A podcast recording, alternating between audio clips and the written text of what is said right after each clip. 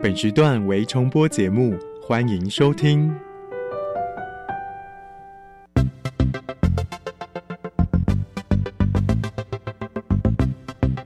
新科技大未来，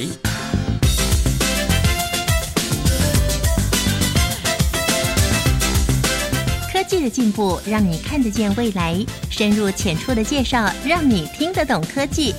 欢迎收听由谢若楠制作、吴一佳主持的《新科技大未来》。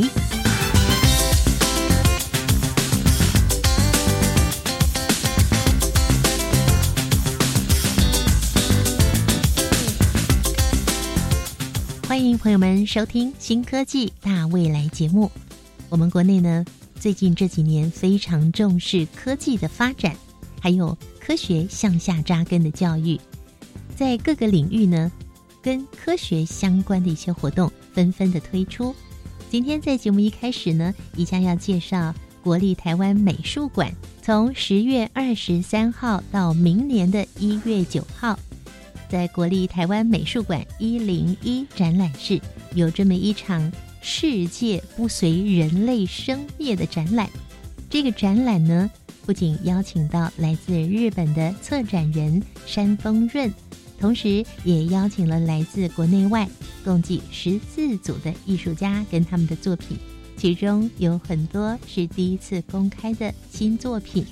艺术家们运用不同的媒材跟形式。相互的交融，透过不同的角度来诠释跟发想，共同回应这次展览的主题：世界不伴人类而生，也必不伴人类而亡。这样的一个核心概念，这个思想的精神，相信将会带给民众不同以往的观点哦。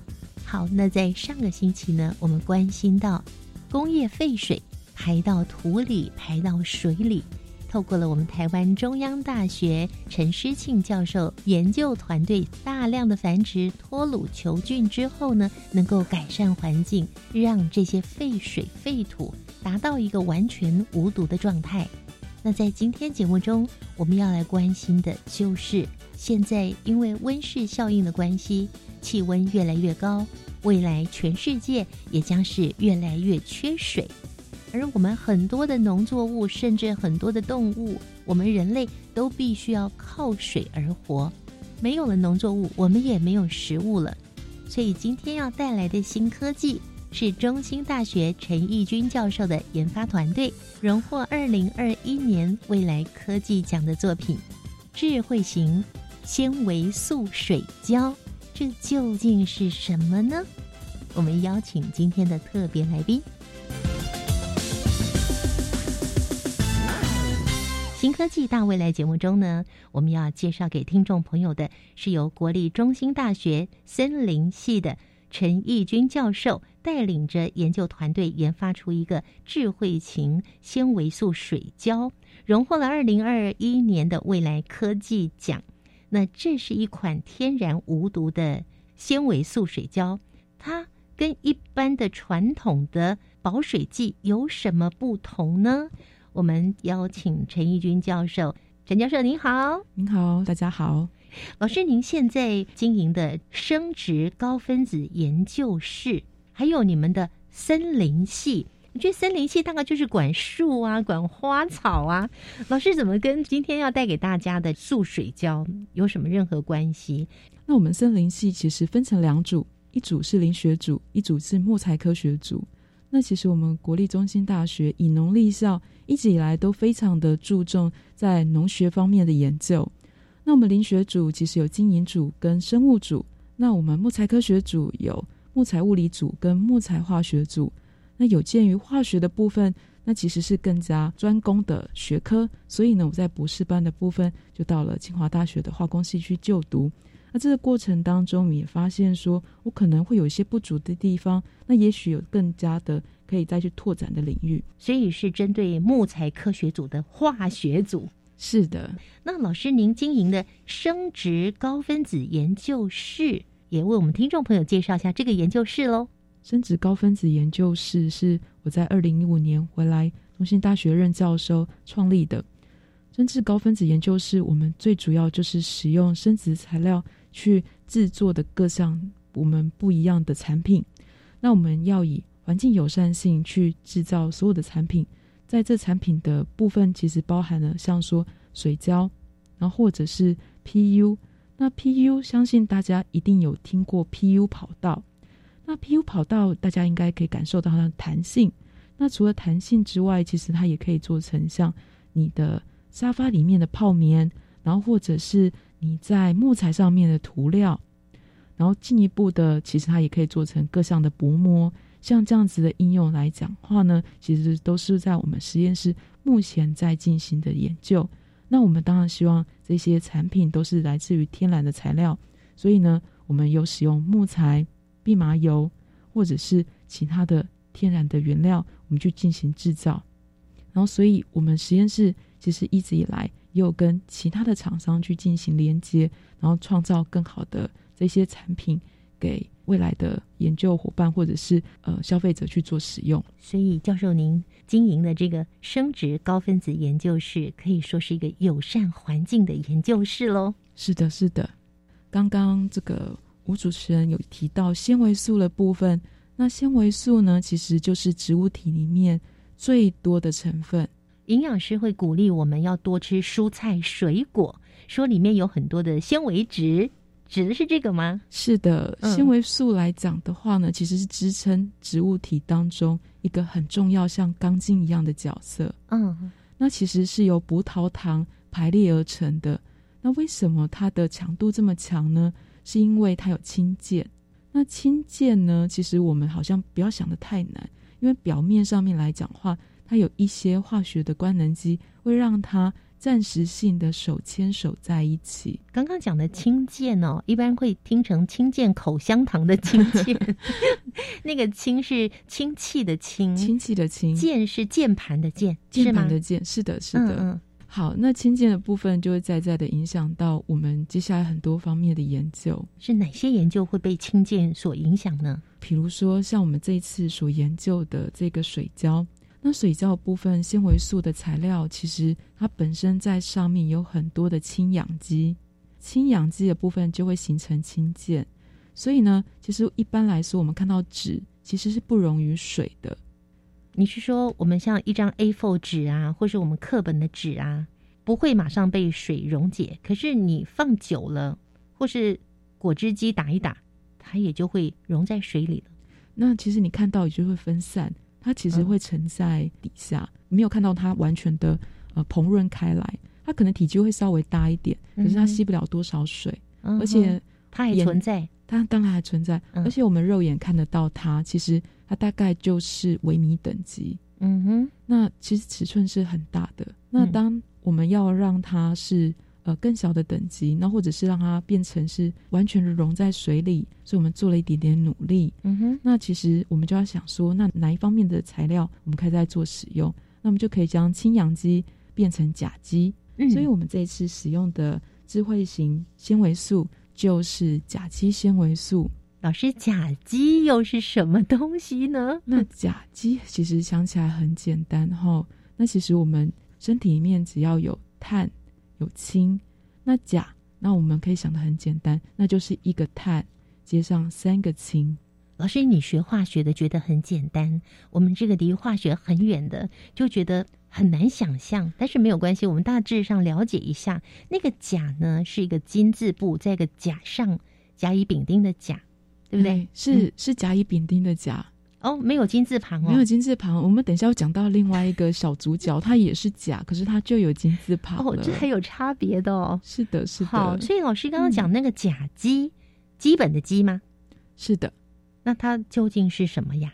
它其实就是结构最简单的分子哦，结构最简单的分子之一。那请问有乙基、丙基吗？当然有，哦，也有哦。一直到甲乙丙丁戊己壬庚辛壬癸啊，一直到很长的链都有，一直到后面是越大还是越小？越来越长哦，是长长，它的链链接的链是越长，是的，所以甲基是最短的，最短的，最小的。哦，好，那老师刚刚讲的这个智慧型纤维素水胶运用的，就是刚刚有讲到一个甲基。然后你还要再给我们带来另外一个有金字旁的钾又是什么呢？那我们刚刚讲到甲基纤维素，其实我们在日常生活当中常常看到它，可是呢，你可能会忽略它的存在，因为它常常应用在化妆品或是食品的产业。那有时候你会发现，酱油膏或者是酱油，呃，我们希望让它变得更粘稠的时候，嗯，我们一般来说都会加进去这些纤维素，嗯，那这些纤维素其实为了让它粘度来讲话，可以调整，所以会有甲基纤维素，或是我们刚刚讲的乙基纤维素。或者是呃，其他只要接上不一样的官能基的纤维素，嗯嗯嗯，那纤维素的用途很广泛，这是其中一个。那其实我们就可以想见，光是甲基纤维素，那为什么可以改变这么多的性质？那其实就是从氢氧基变成甲基之后，那如果我们再加上另外一个主角，我们今天要介绍另外一个主角是金字旁的钾。那金字旁的钾呢？其实我们常常都有听到，肥料里面有三个最主要的元素。氮、磷、磷、钾，是我的生物还不错耶。那第三个呢，就是我们今天要讲的第二个主角了。嗯，氮、磷、钾，钾是那钾的部分呢，其实我们就可以想见，它带有是正电。那它可以跟谁接呢？像说硫酸，那硫酸根其实基本上它有两只手，它可以做很多的事情。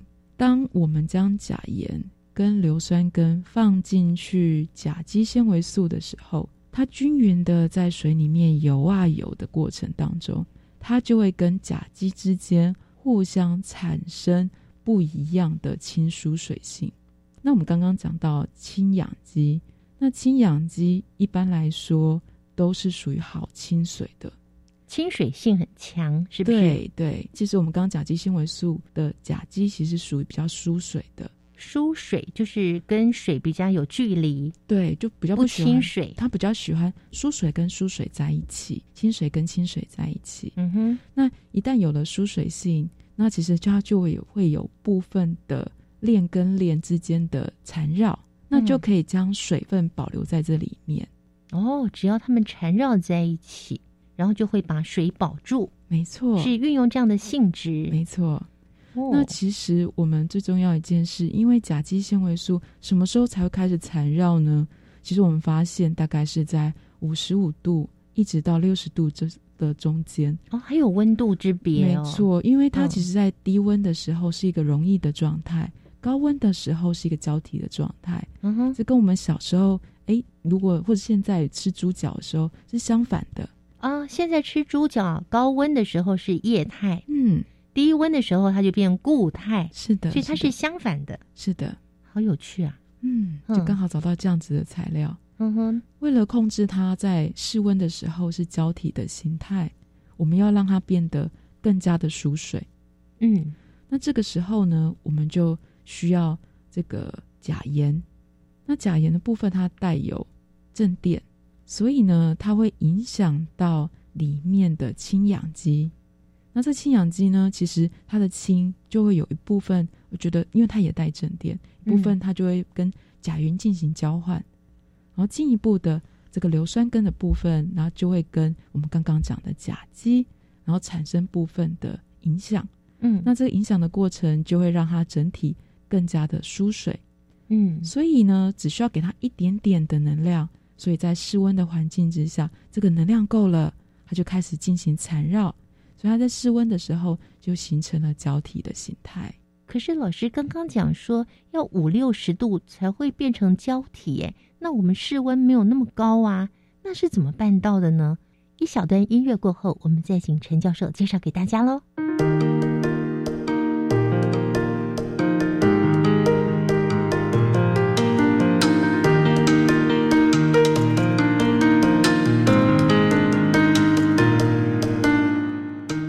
教育广播电台新科技大未来节目，今天我们邀请到了中兴大学陈义军教授，为大家介绍他所研发的素水智慧素水胶是怎么样可以让这个素水胶可以在室温之下变成胶体胶状的呢？因为甲基纤维素本来是这个温度，我们只要加了，这就是我们最聪明的地方。我们就是加了硫酸钾之后，就可以让它变成是室温的环境之下，它就是一个果冻的是一个胶体的形态。哦，是这样子。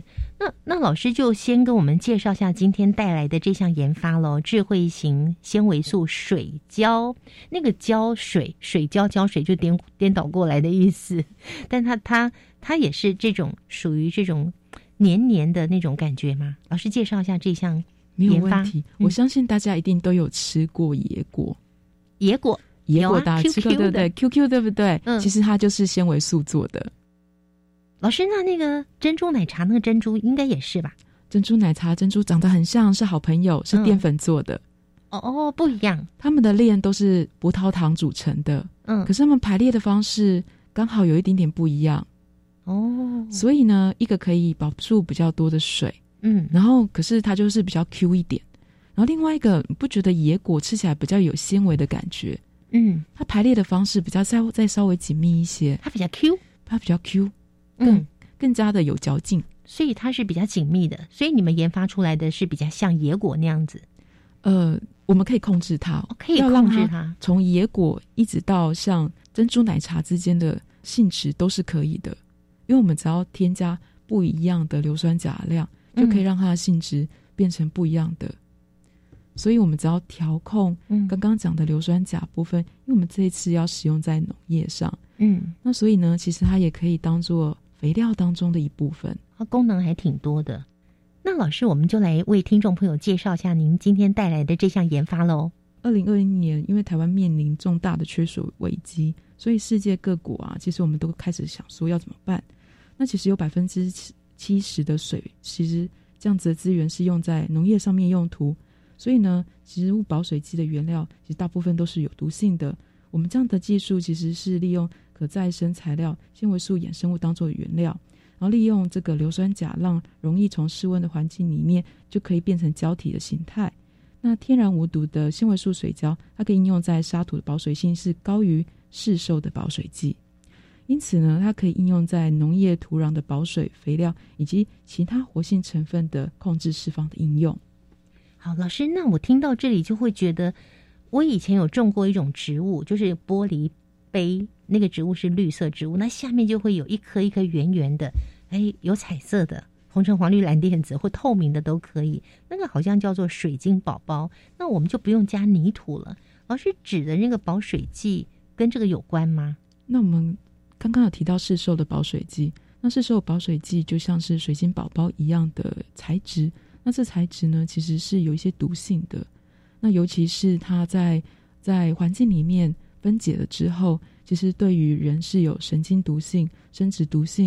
然后进一步的，我们想一想，那我们要怎么样去改善这个问题？那我们希望想一想要去取代它。嗯，老师这样讲起来很恐怖哎，因为好多人都在用水晶宝宝，现在。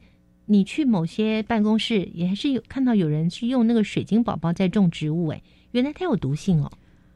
当我们在种植的时候，其实大部分是没有的。可是，一旦当它被分解了之后，如果它从比较完整性的形态变成慢慢变成比较小的形态的时候，那尤其是它的单体，单体的意思就是像我们的纤维素是一个长链，然后它的单体就叫做葡萄糖，那它的长链就叫做菌丙烯酰胺。然后它的单体其实就是丙烯酰胺，嗯，然后这个结构的小小的单体，它其实是有我们刚刚讲的这么高的毒性，嗯，老师那个毒性你刚刚讲神经性毒性，哎，是的，是的，很恐怖，哎，那其实这个大部分都是在对小动物然后去做这方面的研究。所以我们才会这么担心。嗯，那老师先告诉我们，正在使用水晶宝宝种绿色植物盆栽的这些朋友们，他要怎么去处理那个水晶宝宝是比较减少伤害的呢？那目前来讲的话，其实有很多的，大部分我们要收集垃圾的时候，那我们当然建议大家就是好好的把它进行包装，然后不要让它会释放出去到外面的土壤。嗯，那。有的是用掩埋的，那有的是用焚化的。那焚化炉大部分都可以完全燃烧，这大家不用太担心。嗯，那如果一旦包好了，没有泄露出去，其实它在呃一般的掩埋场里面，其实它可能会跟其他的物质在产生部分的这个嗯反应啊。然后或者是我们想一想，因为在呃一般的掩埋场附近，其实人家比较少。哦，那其实这么少的人。那其实基本上空气里面会把它稀释。哦，OK，但是哦，绝对不能够说水晶宝宝我不我不用了，就把它丢到垃圾桶，不行，你要多几层的包装，不管是烧掉也好，掩埋也好，对于环境对我们人类的毒性会降到最少。而且我们刚刚还忘记讲到一点，就是地下水了。一旦它流进地下水，那可能会被植物所吸收，那可能会有一些累积上面的问题。嗯哼哼，可是呢，因为水晶宝宝它的浓度来讲话是很高的，化学品来讲话是，如果将它分解之后，它的量太多，所以我们才这么担心的。是老师您讲这么的担心这件事情，可是我来看呢，要使用这个水晶宝宝来种植种这个盆栽的人，好像数量没有那么多，或者是说有可能这种类似水晶宝宝的东西会广泛用在农业上吗？当然，当然，因为其实像我们呃，二零一五年、二零一八年、二零二一年三年都缺水，那三年都缺水的上面，其实我们就是可以想见水资源不够用，但是在农业上面，我们就考虑说，我们可不可以用其他方式去种植园艺或是其他的植物？那园艺作物其实一直以来都是呃价格上面比较高的，他们就可以在季质里面添加我们刚刚讲的保水剂。那这个保水剂呢，大家也不要想太难，像说我们平常看到尿布，然后或者是呃其他的卫生用品，只要可以大量的吸水，那大部分都是属于我们刚刚讲的结构。嗯那除了我们刚刚讲的结构之外，当然还有比较安全性一点的，可是这些都是从化石原料来的。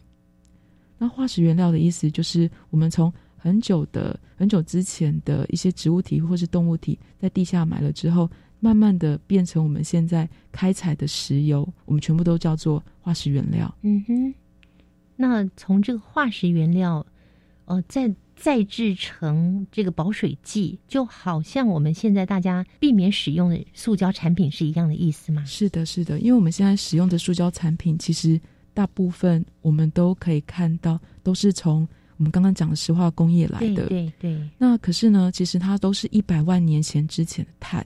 嗯，那我们现在空气有太多的氧化碳了，然后造成我们的温室效应，所以造成我们的温度提高，嗯土壤更加的不容易保水了。嗯嗯然后在保水的过程当中，我们当然希望它在白天温度比较高的时候更加的保水，嗯所以它是胶体的形态。嗯，那我的保水剂纤维素来讲的话呢，它有一个更聪明的地方，它在晚上的时候，它其实会将水分给释放出来。晚上会释放水分，那白天呢？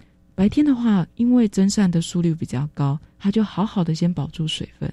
白天保住水分，夜晚会把水分释放出来。因为我们是假设在我们现在台湾来讲的话，其实夏天其实是高达四十度。嗯那如果说我们可以在三十五度到四十度之间，让它形成是比较完整性的胶体形态，在晚上的时候让它变成是溶液形态，我们不希望它跟植物抢水，因为我们早就发现了市售的保水剂其实是会跟植物抢水的。哇，这个好玩呢。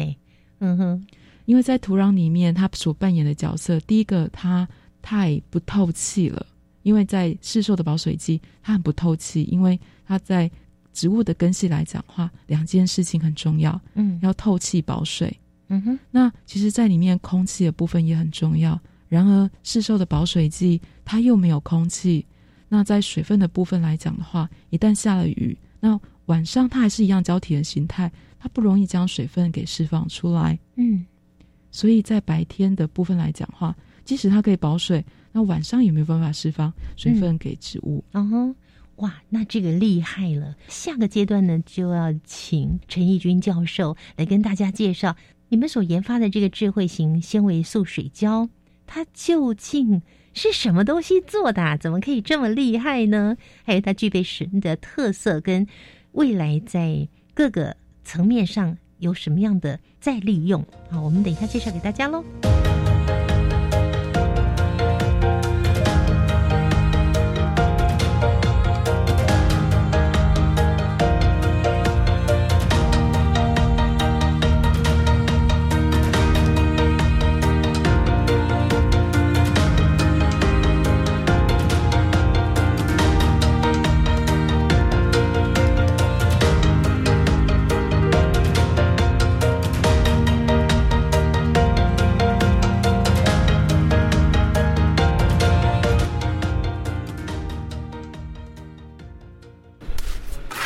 在在锅浆，锅浆就是锅一块整砖的量，让它炸一下，然后要确保它每个面都有在油里面。继职教育让人有无限可能，他们都说继职让我翻转人生。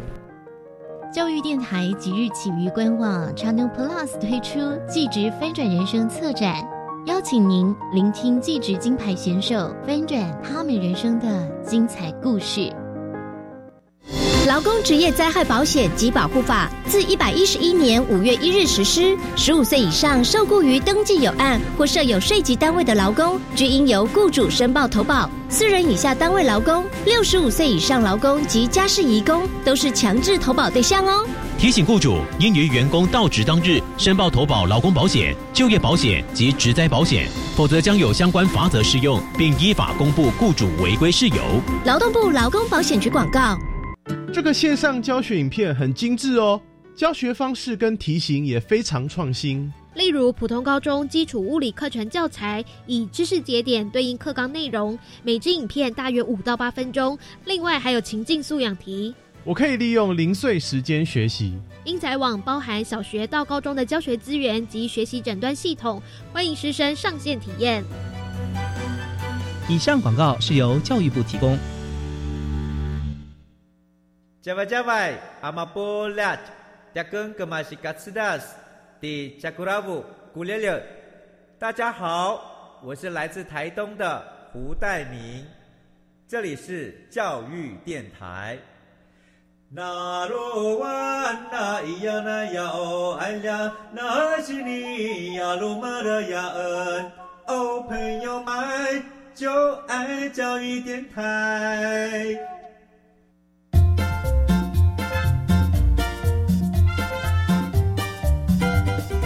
新科技大未来，每个星期三上午十一点零五分，与你在教育电台的频道上认识新科技，迎接大未来。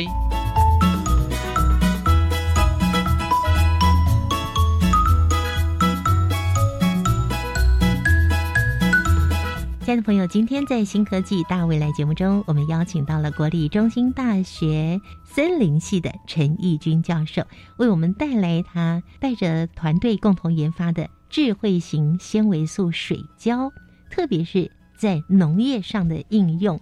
那刚才在前一段呢，陈教授跟我们提到的，哎，它是一个非常棒而且无毒的保水剂。那它可以应用在哪些方面呢？当然也可以用在园艺上。那除了园艺上之外呢，那哪里最缺水？那我们就可以想见沙漠最缺水了。所以我们第一个是希望可以用在沙质土壤上面。那其实像沙漠来讲的话，其实大部分都是沙子土壤。那其实像沙漠，其实基本上是保不住水的。那我们就可以想见，我们用什么样的方式可以让它留住更多的水分？那长期以来，如果我们可以进行使用的，那增加这个土壤的好的性质，那我们就可以利用我们刚刚讲的水胶的部分。嗯哼，因为你刚刚有提到说，它除了可以保水之外，它还有肥料的功能，是吗？当然，当然，嗯，因为其实我们在里面添加的是假盐。那除此之外，因为在里面其实我们可以放进去很多的水溶性的肥料。嗯，水溶性的肥料当然很好，因为农夫啊，其实就很好的去施加在植物上面。可是我们想一想，它也会不会因为下雨，或是在一次的浇水的过程当中，就流失到地下水，然后造成有氧化？嗯，那我们在在都很担心啊。那所以，老师，您的这项研发，它也可以用在稻田上，也可以用在果树，还有用在像是蔬菜上的种植，这么广泛？当然可以，当然可以。嗯哼，因为目前来讲，我们就可以想见，只要需要水分跟养分的场域，我们都可以提供像这样子的一个植物保水剂，或者是我们可以讲土壤改良剂，然后进一步的让土壤变得更好。嗯，那刚刚讲的几个部分，不管是在园艺或者是在农艺上面，那园艺我们就可以想想，想象盆栽，然后或者是其他水耕。那水耕其实其实有时候会让这个蔬菜可能变得比较不好，比较不好吃。那我在日本有看过一个技术，他们一样是种在像这样子的水浇上面，在水浇上面，甚至还可以种花蜜瓜，而且很甜很好吃。那是怎么办到的？可能就是一个商业机密了。它在里面可能添加了很多不同的营养成分，对不对？而且他们其实最重要的一个技术啊，他们也可以去控制他们上面跟下面的营养分的不同。因为也发现说，根系上面来讲话，到底要吸收什么样的水分、什么样的养分，他们可以去控制。那我也发现，可以慢慢的在这个水胶里面添加不一样的养分去控制它。是，所以不仅仅日本办到了，我们台湾也办到了，对不对？当然可以。那所以老师，这个您研发的这个水胶，它是直接跟我原来的土，因为本来原来种的青菜或者是果树或者是稻米上面本来就有土嘛。就是跟它和在一起呢，还是把它放在它的表面？怎么样运用呢？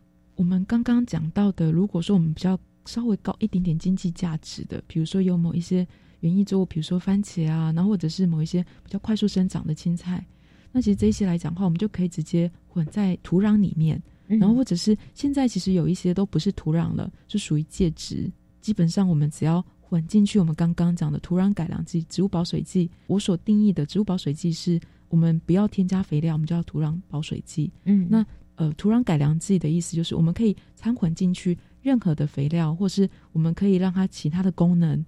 那其实更加广泛的，其实我们就可以让我们刚刚讲的介质的部分增加水分跟肥料上面的使用效率。老师，您增加的肥料它可以是有机无毒的吗？当然可以。因为其实现在大部分的水溶性的肥料，它都很单纯，都是氮磷钾上面的水溶性的结构。嗯，那这些来讲的话呢，大部分都可以从天然的来。其实有一个肥料我们未来会缺乏的，那是磷，因为磷都是从磷矿来的。矿物其实基本上是一个有限的资源。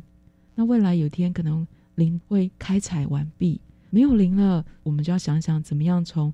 稻田里面的磷可以让它吸收的更好，或者是我们在给它的这个肥料上面来讲话，使用的效率可以更好一些。可以添加吗？添加在土壤里面吗？当然可以。你说矿产的磷越开采越少嘛？嗯嗯嗯。那可以有别的替代物来当做磷添加上去吗？我们只现在只能善用磷，或者是回收磷，因为土壤里面其实有很多的磷，可是植物常常都吸收不到。为什么？因为吸收磷，其实在根系的机制原理其实是很困难的。它跟它的表面上面的分泌出来的物质其实是有关系的，跟它的这个土壤的环境也有关系。土壤也有不一样的酸碱度，那这根系也有不一样的酸碱度，或者是离子。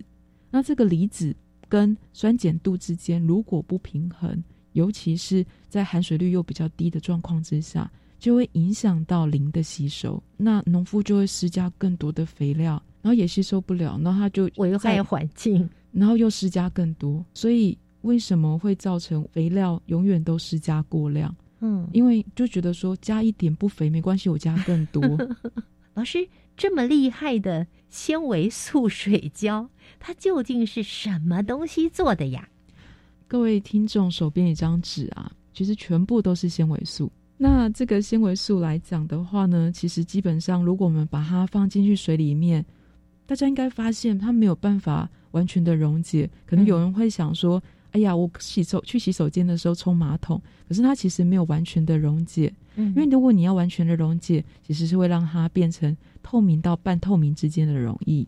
嗯哼，为什么它会不溶解呢？最主要原因就是因为它的氢键，氢就是。我们可以想见，就是上面一样有一些官能机会让它互相的产生暂时性的吸附。那所以呢，他们会手牵手在一起。我们为了让它均匀的分散在水里面，所以我们有一部分的氢氧基让它转换成甲基，变成甲基短链的。哇，那就是有一部分不手牵手了。然后分离了之后，水就可以进来喽。嗯，所以甲基纤维素来讲的话呢，就可以让它控制在六十度 C 的时候，它才会变成一个胶体的形态。然后它在低温的时候，它就分散在水里面，变成一个溶液形态。它也是黏黏的、稠稠的液体。嗯，那我们当然可以应用在其他的方面，我们日常生活当中也很常吃到。食品产业，比如说像酱油膏啊，还有什么番茄酱啊，当然可以。对，食品产业应用到非常多的纤维素好朋友们。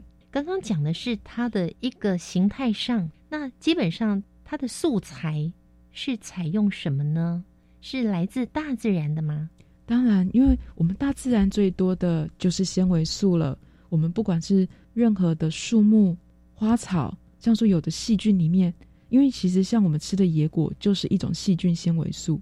这么多的素材，全部的大自然最多的资源就是纤维素了。嗯，所以任何的纤维素都可以作为我们甲基纤维素的原料，都是从大自然可再生的。是，所以是来自植物，来自植物，来自植物，来自植物，是树干、树皮、树叶、树根都可以吗？但我们比较希望是从木材来，木材的纤维素来讲的话呢，其实是量是最多的。那我们刚刚要讲到像这个树皮呀，然后或者是树叶，它有含有其他的成分。那如果我们要去除掉其他成分，那可能会耗费掉非常多的能源跟资源。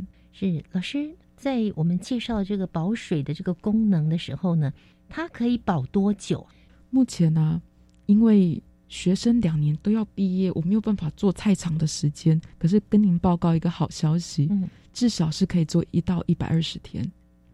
但是呢，那是对针对土壤的，嗯，我们不要忘记了，植物好会喝水的哦。因为植物来讲的话，如果我们呃以一个盆栽。我们每天如果只给它加一百毫升，如果你种在里面种了八到十二颗之间的空心菜，对空心菜来讲是不够喝的。所以一百毫升它不够喝，对，一定要喝两百毫升以上。嗯哼，那我们就可以想见，其实所有的作物需要的水量其实是非常高的。嗯嗯嗯。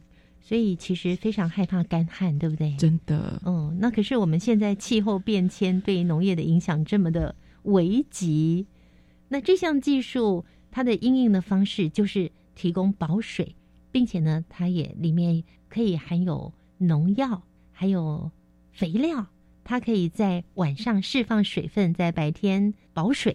而且，其实我现在有新开发另外一项技术。因为其实我们刚刚的部分，其实我们都可以去进行研究，而且有原料的部分来讲话，就是我们就可以进一步的去开发，而且去使用。那除此之外，我们当然还可以考量到，我们可以应用其他的材料。那目前来讲话，我会应用几丁聚糖。那几丁聚糖呢，其实就是在昆虫，然后或者是在很多的螃蟹它的壳里面，这些废弃的原料都可以取到这个几丁聚糖。那几丁聚糖有时候大家也会在食品保健业会看到这样子的一个一个嗯新的这样子一个材料。那这个材料其实基本上天然，而且可以抗菌，而且进一步的它也可以促进植物喝更多的水。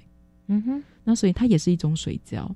哦，所以呃，我不是单单只有想说要开发一种。因为我想要解决的还有农业废弃物上面的问题，嗯，因为我们刚刚讲的纤维素，其实基本上如果我们可以从年农业废弃物，比如说像菱角壳，然后是稻杆，或者是有其他的废弃的这些农业资材，我们都可以大量的使用到我们刚刚讲的纤维素或是几丁聚糖。嗯哼，那纤维素的部分在未来来讲，其实一定是会大量的去做使用，我不担心。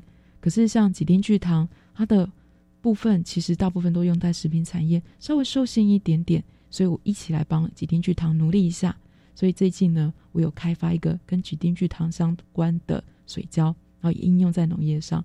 目前来讲话非常的成功。那效果也是类似的吗？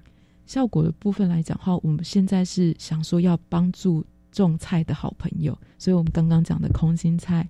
那如果他只喝一百 CC 的水，本来是不够的。嗯，现在我们让他添加进去几丁聚糖水胶，他只要一百毫升的水就喝够了，长得头好壮壮，跟 喝三百毫升的水是一样的。差这么多？是的。那我们人可以喝吗？您是指几丁聚糖吗？其实有人喝几丁聚糖的，吃几聚吃几丁聚糖的那个锭来减肥。哦，真的，它可以阻断某一些，就是就是呃养分的，就是我们食物上面的吸收。这样听起来它应该很贵呀。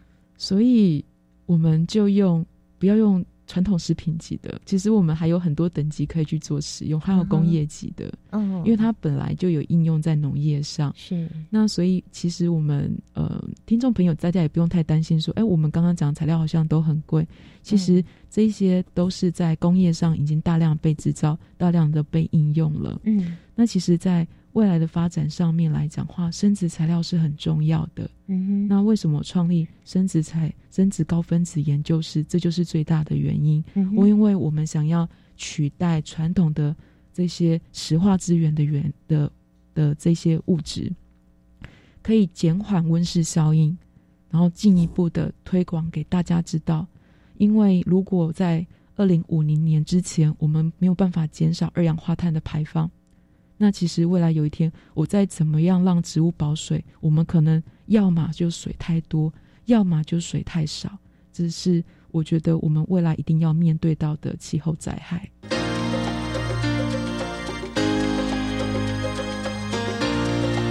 科技好生活。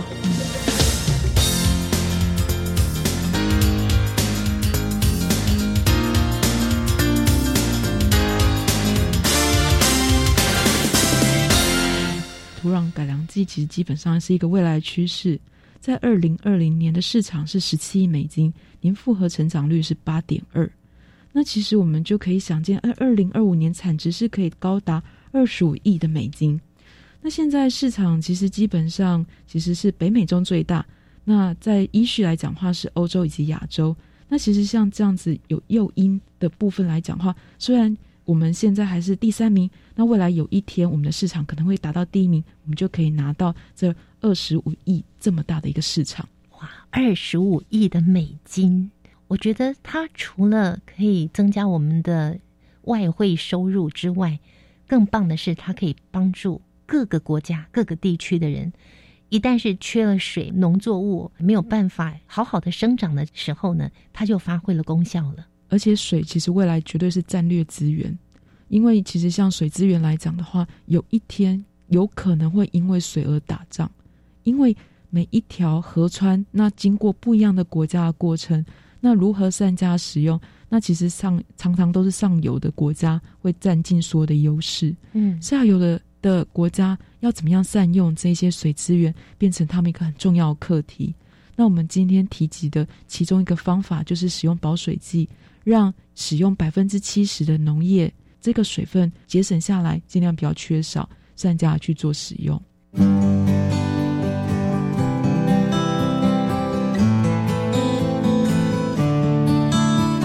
我们非常谢谢中兴大学森林系陈义军教授带着团队共同研究出了智慧型纤维素水胶，同时刚刚也跟我们讲这个几丁聚糖的这个新的研究哈。我们希望对于我们在土地上的这个种植植物，在保水上，甚至给予它们营养的部分，真的可以带来这么大的功效。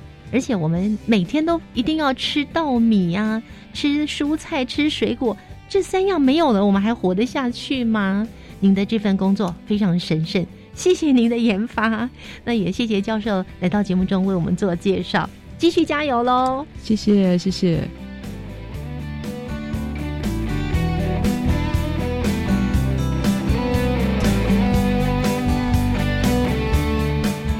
节目最后的单元，我们请方如为我们带来观点大突破。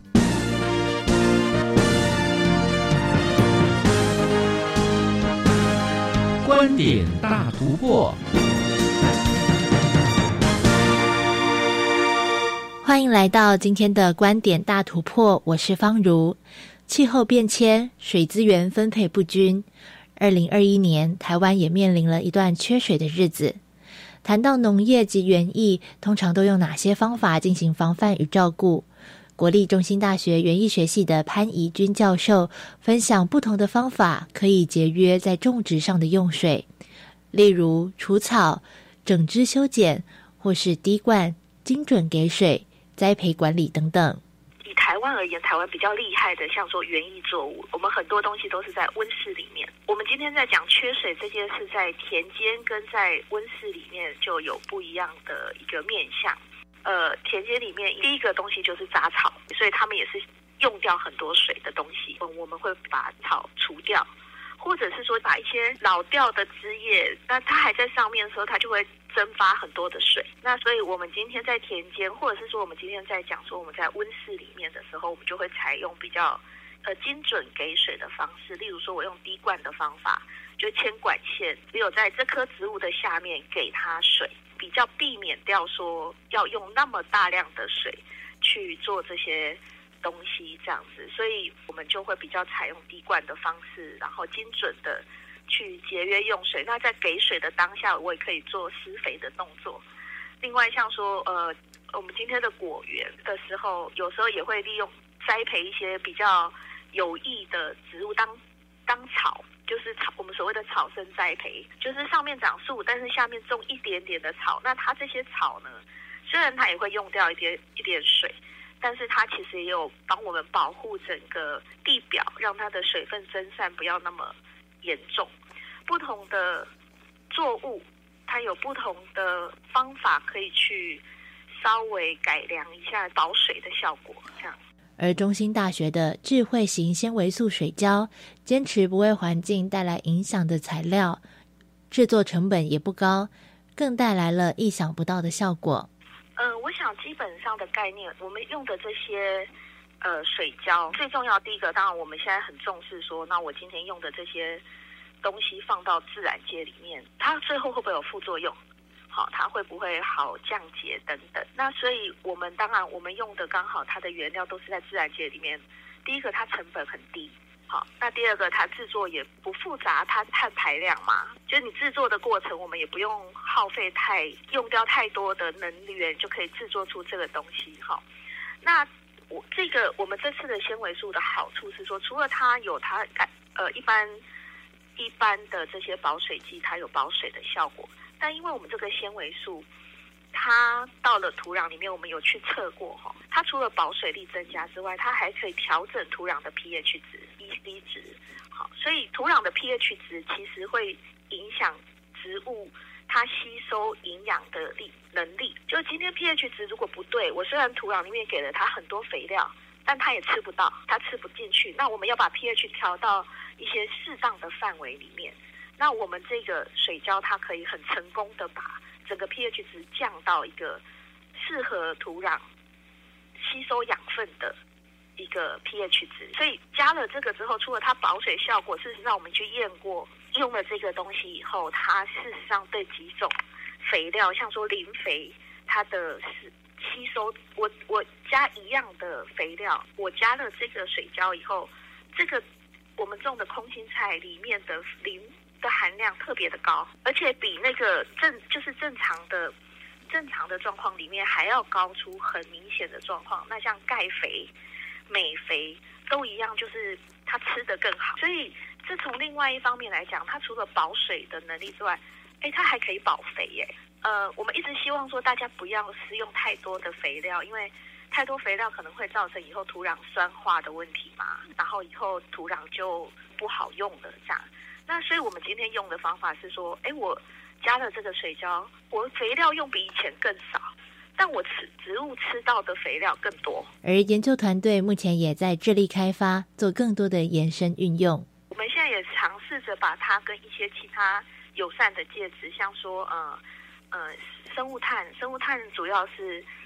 我们呃很多农业废弃物嘛，那农业废弃物可以去把它制成生物炭，然后这些生物炭拿来添加的时候，它可能会有加成的一些一些效果在里面。我现在还在做，把它做一些扩展，看能不能更有一些更好的配方，然后可以有更好的一些功效。这样，世界环境气候条件越来越严峻。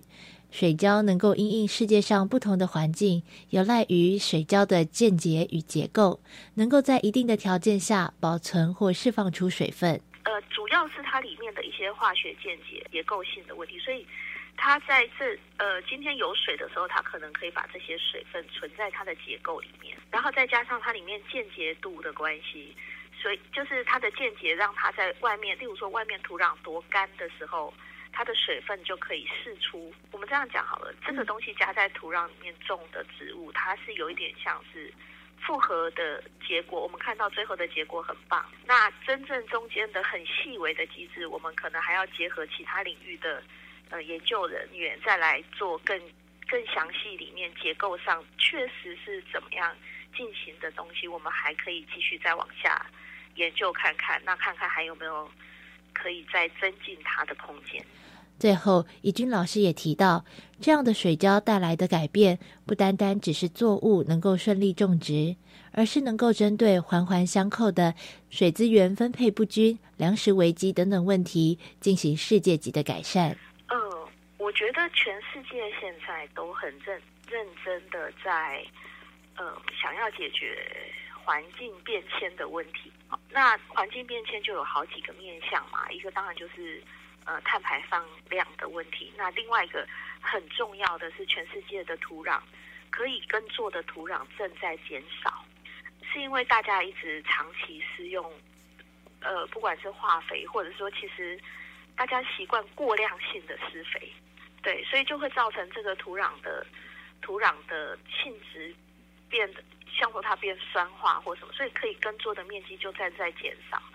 那另外一个就是水资源，很明显大家会看到，它的全世界的水资源现在都开始呈现一个很不平均，而且开始有匮乏的现象这样子。所以这几大点其实是我们接下来整个世界会面对到的问题。好，那这个几个问题接下来就会变成演变成所谓粮食问题。对，那所以以这个水窖而言，你看哦，它可以。第一个，它是环境友善的，它会减少它的碳排放量很少。第二个，它可以减少我们施水量、施用的水量。那第三个，它可以提高植物吸收肥料的能力，所以它相对的可以减少我们的施肥的量。那所以这样子的时候，你就可以减少土壤使用劣化的一个效率。那接下来这个这个东西，当然就是说它对。我们做出来的结果发现，它对植促进植物的生长。例如说，我们以空心菜而言，空心菜就是希望它长快嘛，长得高，叶面积大，然后我们可以吃的比较多。那它的确就是会帮助植物长得更好、更大、更快，叶面叶面积更宽，然后它的叶绿素含量、类胡萝卜素的含量也比原来的更好。所以，对于解决解决粮食问题，就是它可以有提高植物的产量。那所以我相信这个东西在其实以对世界影响上面，它其实在每个层面上它都有它的功效在。所以呃，它以这个现状，我们再继续把它扩张的话，我相信对于这个世界上的未来会有一些正向的注意，各个面向都会有一些改善，这样。气候变迁所带来的问题，就像一道一道锁上的大门矗立在我们眼前，而智慧型纤维素水胶就像那把钥匙，引领我们推开大门，走向更好的生活。以上就是今天的观点大突破，我是方如，我们下回空中再见。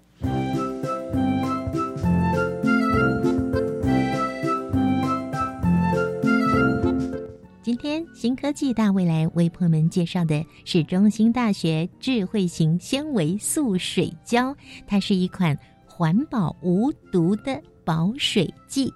我想，除了我们大地、我们的土壤需要保水之外，我们呢更要节约用水哦，因为水这项资源它只会越来越少，它不会越来越多的。